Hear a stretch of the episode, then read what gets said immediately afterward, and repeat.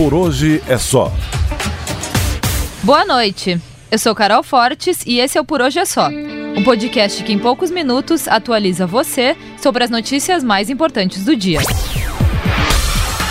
Parece que o leilão do pré-sal não rolou bem como esperado.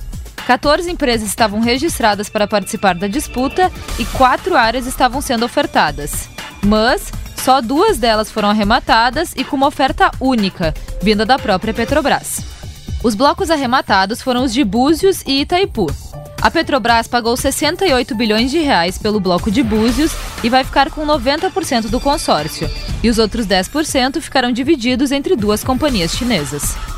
Já a segunda área leiloada, de Itaipu, foi arrematada por quase 2 bilhões de reais, e só pela Petrobras. O presidente da estatal, Roberto Castelo Branco, disse que esperava que tivesse mais competição. A expectativa do governo era que o leilão arrecadasse mais de 100 bilhões de reais com os quatro blocos. Porém, sem os interessados nas áreas de Atapu e Sépia, a arrecadação total ficou somente em 69 bilhões. Com isso, os estados e municípios devem receber só metade dos recursos que tinham sido previstos. Se todas as áreas tivessem sido arrematadas, tanto os estados quanto os municípios teriam direito a quase 11 bilhões. Agora, os estados vão dividir cerca de 5 bilhões e os municípios também terão direito a uma fatia parecida. Ainda nessa noite, o Senado aprovou a PEC paralela da reforma da Previdência, que permite a inclusão de estados e municípios no novo regime de aposentadorias. Essa é, na verdade, uma segunda fase da reforma. O governo conseguiu aprovar tanto na Câmara quanto no Senado a proposta para os servidores públicos e da iniciativa privada. Agora, se a PEC paralela for aprovada, as mesmas regras serão seguidas pelos estados e municípios. O ministro Paulo Guedes chegou a dizer que a ideia era desde o início também incluir os estados e municípios na reforma. Mas chegando no Senado, deu uma confusão danada e o governo concordou em retirar esse ponto e falar sobre ele na PEC paralela.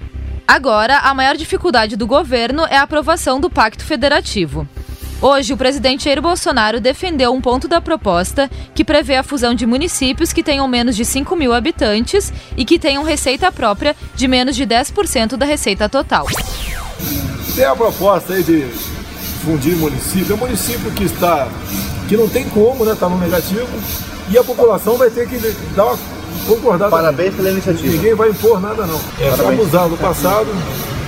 Tem município que vive graças a fundo de participação de município. Tem renda, não tem nada.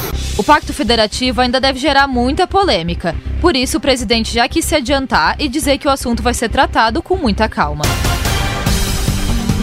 O ministro Ricardo Salles foi chamado nessa quarta na Câmara para explicar o que o governo federal está fazendo para combater as manchas de óleo que surgiram nas praias do Nordeste.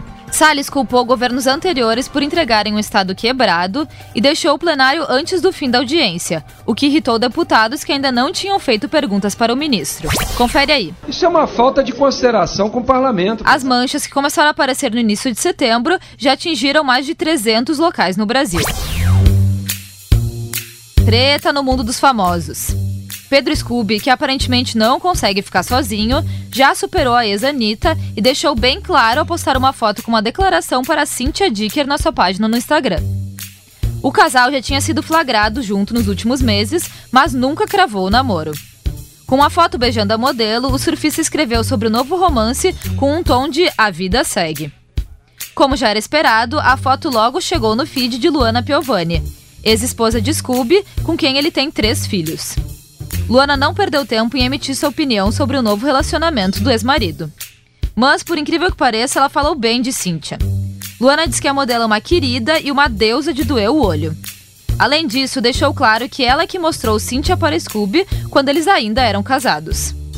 Luana também não perdeu a oportunidade de dar uma alfinetada no relacionamento anterior de Scooby com Anitta. No entanto, ela disse que o problema era ele e não a ex. O meu problema nunca é com a outra, escreveu Luana.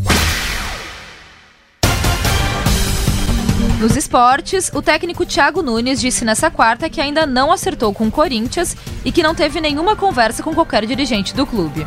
Ele afirmou que seu futuro segue incerto e que os contatos foram feitos diretamente com o seu agente. Não chegou proposta alguma para mim do Corinthians. Tá? Todas as, as, as especulações, contatos chegaram e têm chegado diretamente ao meu agente, o Luiz Paulo.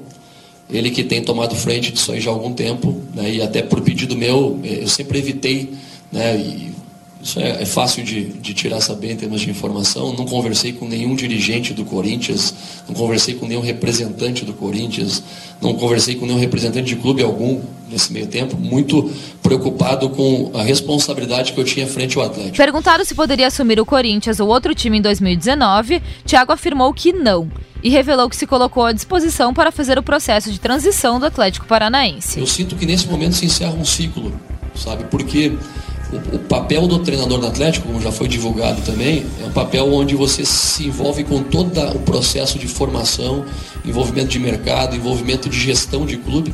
Isso causa né, uma, uma, uma intensidade de trabalho muito alta, muito grande e ao mesmo tempo bastante também divergências. E amanhã o dia promete ser agitado.